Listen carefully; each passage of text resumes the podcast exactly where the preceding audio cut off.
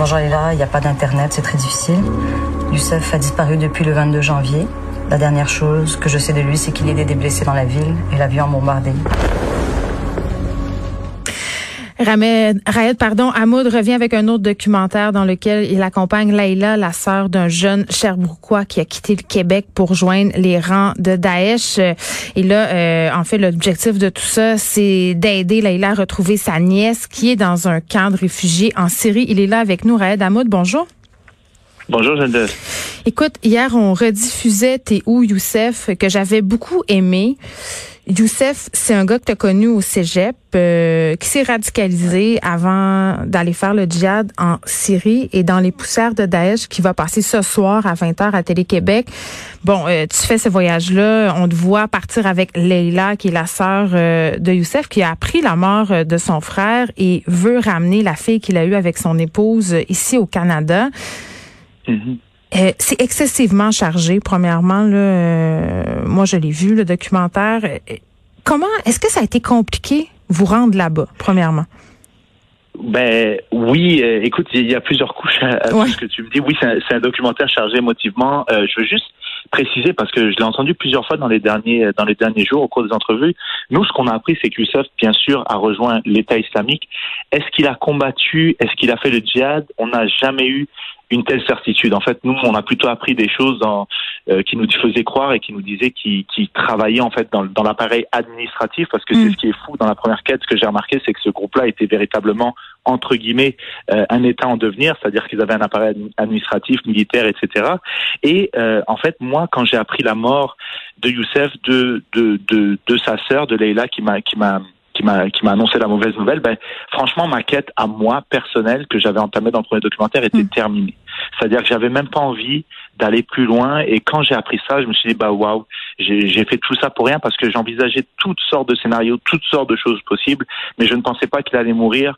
Euh, je me disais qu'il avait traversé tellement de choses, puis qu'il exprimait le souhait de revenir depuis quelques temps. Et, et, et j'imaginais toutes sortes de scénarios, mais pas celui-là. Et donc Leïla est venue nous voir, l'équipe de production, donc Gabriel Allard, le réalisateur, Mathieu Paiement, le producteur, et moi. Puis elle nous a dit écoutez, vous vouliez faire une suite, ben cette, moi, cette fois, c'est moi qui vous le dis, il faut la faire maintenant parce que Youssef est pas seulement mort, il a aussi une fille, c'est ma nièce, et je dois aller la retrouver. Et à partir de là, euh, moi personnellement, je me suis vraiment posé la question de comment on pouvait arrimer ces deux ces deux quêtes et puis aussi la charge émotive et humaine de Leïla qui est tout à fait compréhensible. Mais de l'autre côté, des Canadiens, des Québécois, des populations qui disent ben, on n'a pas envie que vous rameniez un problème ici. Et je comprenais vraiment les deux positions et j'ai essayé de me de me mettre entre ces deux, de, de tenir en équilibre entre ces deux ces deux directions là. Et euh, ce qui est du voyage, pour ce qui est du voyage, ben écoute, oui, ça a été très compliqué parce que la situation politique sur le terrain était vraiment euh, instable, c'est-à-dire que les Américains à un moment donné ont retiré leurs troupes, ça a créé une espèce d'appel d'air pour les troupes turques qui sont allées euh, bombarder les territoires kurdes, donc c'était un peu compliqué, hmm. mais nous on s'est vraiment, on s'est associé en fait avec les autorités kurdes qui sont dans le nord-est de la Syrie, qui ont besoin de reconnaissance internationale et qui sont prêts à faire beaucoup de choses au niveau des communications pour aider des équipes justement à couvrir un peu ce, ce qu'on a laissé derrière, parce qu'aujourd'hui c'est eux qui portent le fardeau de, de cette guerre-là qu'on a complètement oublié alors qu'on en parlait euh, tous les jours. Et euh, oui, c'était difficile, mais pas autant que je pensais. Oui, c'était il n'y avait pas beaucoup de sécurité à tous les endroits, mais c'était pas aussi dangereux que je le pensais. Et puis aussi, moi, une fois que je suis allé là-bas, je me suis rappelé parce que bon, moi, je suis pas né au Canada, j'ai vécu 16 ans ailleurs. Je me suis vraiment rappelé de de ce que c'est que de vivre dans un pays qui est euh, qui est meurtri par quelque chose, qui est en développement, c'est-à-dire qu'il n'y a pas d'électricité 24 heures sur 24, il n'y a pas d'eau chaude. Donc, c'est des petites choses comme ça qui me faisaient réaliser à quel point on est bien dans notre coin du monde et à quel point, voilà, ça peut être euh, désastreux et difficile pour d'autres personnes ailleurs. Eh je vais rebondir sur la précision que tu as voulu apporter. Je la trouve importante. On, on le sait pas euh, si Youssef, justement, est allé faire le djihad. Puis, ce qu'on apprend, notamment quand vous vous rendez là-bas et vous parlez aux gens, euh, par rapport aux motivations des jeunes qui désertent leur pays pour s'en aller là-bas, c'est que cette idée du djihad-là est pas nécessairement si présente que ça. Ce qui nous répondent, ce qui répondent aussi souvent, c'est on voulait aller vivre dans un pays euh, qui vit selon les lois de Dieu, les lois islamiques. C'est ça qui motive. Et il y a beaucoup de personnes qui pensent que justement ils vont travailler euh, dans les hôpitaux, vont participer à cette espèce d'appareil étatique. Oui, exactement, mais tu fais bien encore de, revenir dessus parce que, écoute, euh, quand il y a eu Daesh, il y a eu quand même des milliers de jeunes à travers le monde. Là, on parle pas juste de, Québec, de Sherbrooke, il y a Paris, il y a en Australie, etc. Et je me suis vraiment posé la question comment autant de jeunes tombaient dans un panneau aussi grotesque, aussi grossier? Et la plupart des gens que j'ai rencontrés, et je le répète, moi je suis pas allé en mode euh, je vais leur excuser quoi que ce soit. Je pense qu'il y a beaucoup de gens, c'est des bourreaux là-bas. Je pense qu'il y a beaucoup de gens qui ont fait énormément de mal. Moi je parlais à des Syriens, je les voyais à quel point cette guerre avait fait du mal à leur pays, à leur famille. Et je me disais mais qu'est-ce que c'est dégueulasse d'avoir fait un truc comme ça? Sauf que les jeunes personnes qui sont parties. Il y a des gens qui sont partis, ils avaient 14, 15, 16 ans. Ils pensaient aussi vraiment beaucoup faire du bien. Donc oui, ils étaient perdus, c'est certain, mais ils pensaient pour la plupart mm. d'entre eux faire du travail humanitaire. Ou alors, absolument tout le monde qui est rentré dans Daesh a eu le même discours et le répète à tout le monde, mais il y a beaucoup d'entre eux qui pensaient vraiment euh, apporter quelque chose de bien aux Syriens, ce qui est complètement fou comme idée quand on regarde ça avec le recul.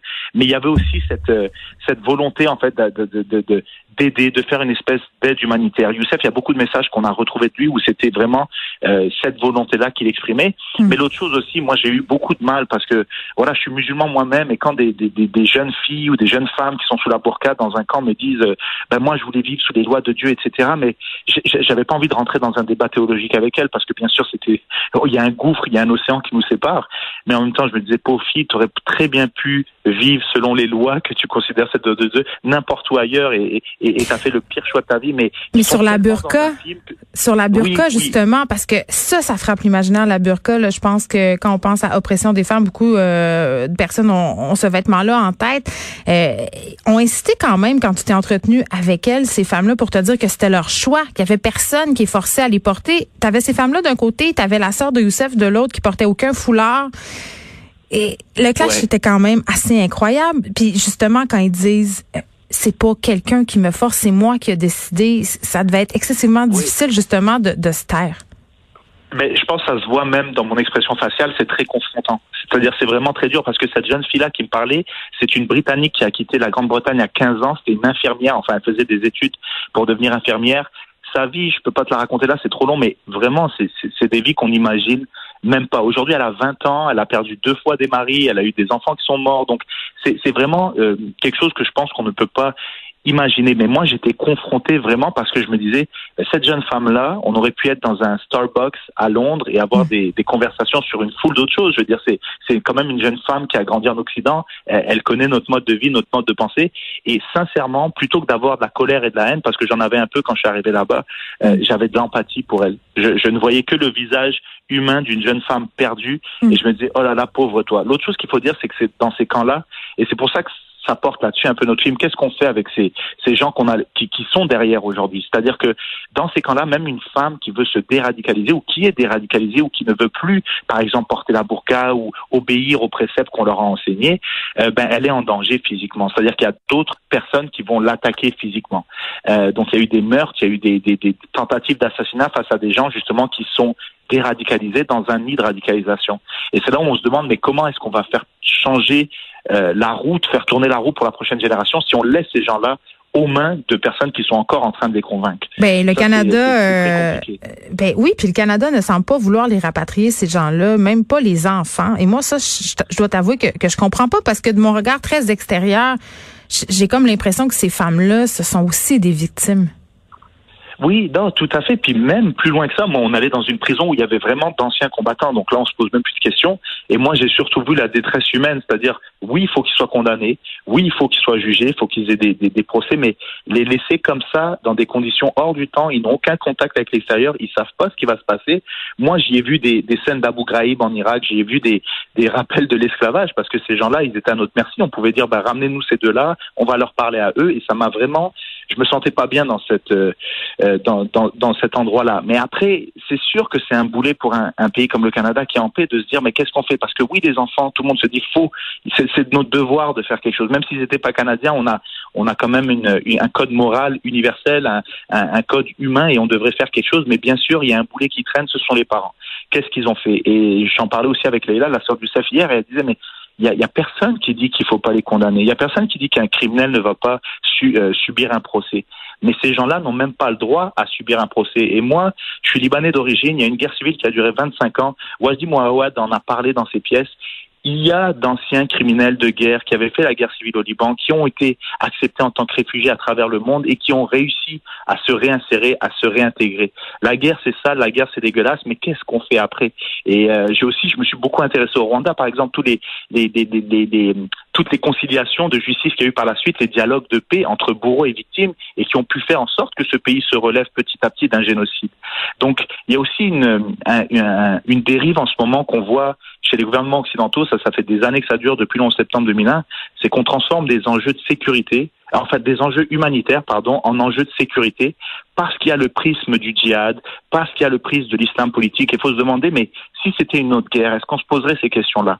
Et, et, et, on a une fascination avec l'islam depuis le 11 septembre et on se dit, mais on peut rien faire face à ça. Mais c'est complètement faux. On n'est pas désarçonné. On a des experts, euh, même dans le documentaire, on en interview plusieurs qui disent, mais on a les outils pour réinsérer des gens, pour déradicaliser des gens.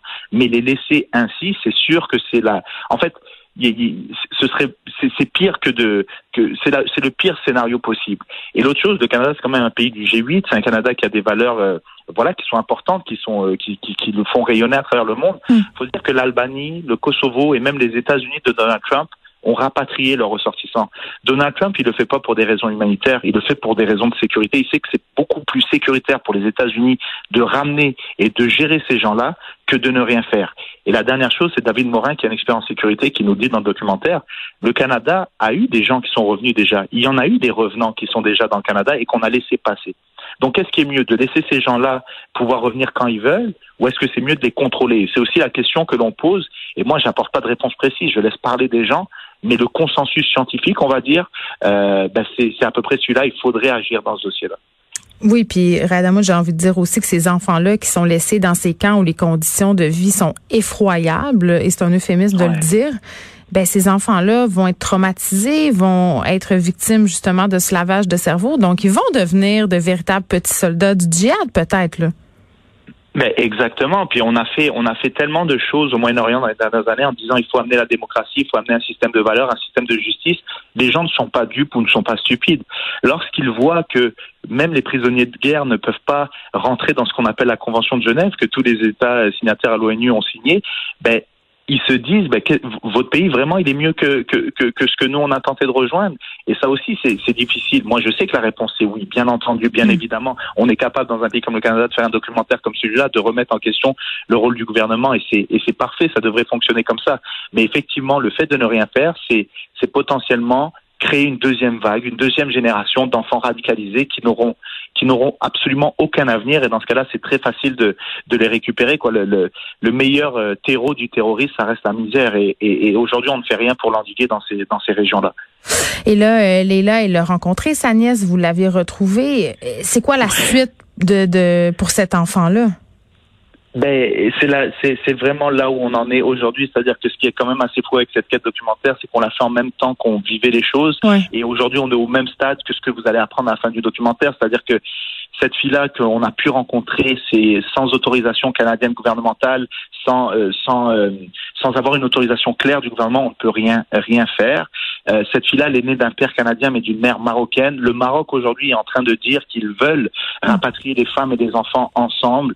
Donc pour eux, la prochaine option, vu que le Canada n'a pas encore bougé sur ce dossier-là, c'est d'envisager la filière marocaine. Donc d'essayer de voir au Maroc comment est-ce qu'on peut au moins les amener en sécurité quelque part et ensuite voir pour la suite des choses. Moi, sincèrement, j'aurais aimé qu'à la fin de ce film, ce soit terminé. Euh, mais la réalité, c'est que je ne sais pas de quoi demain sera fait. Je sais que Leïla va poursuivre ses démarches. Et je sais aussi que parce que elle m'a ouvert ses portes, comme d'autres familles qui avaient beaucoup de mal à s'exprimer dans les médias pour beaucoup de raisons que, que je comprends aujourd'hui, mm. euh, ils, m'ont fait confiance et je peux pas les trahir aujourd'hui. C'est-à-dire que même si c'est un poids à porter d'une certaine manière, c'est quelque chose qui, qui me travaille beaucoup. C'est quelque chose qui est moralement dur aussi à faire. Euh, j'ai pas le choix que d'aller jusqu'au bout pour ces familles-là. Et surtout, moi, j'ai deux nièces. J'ai pas d'enfants, mais j'ai deux nièces. Et quand je suis allé dans ce camp-là où il y a la moitié des gens sont des enfants.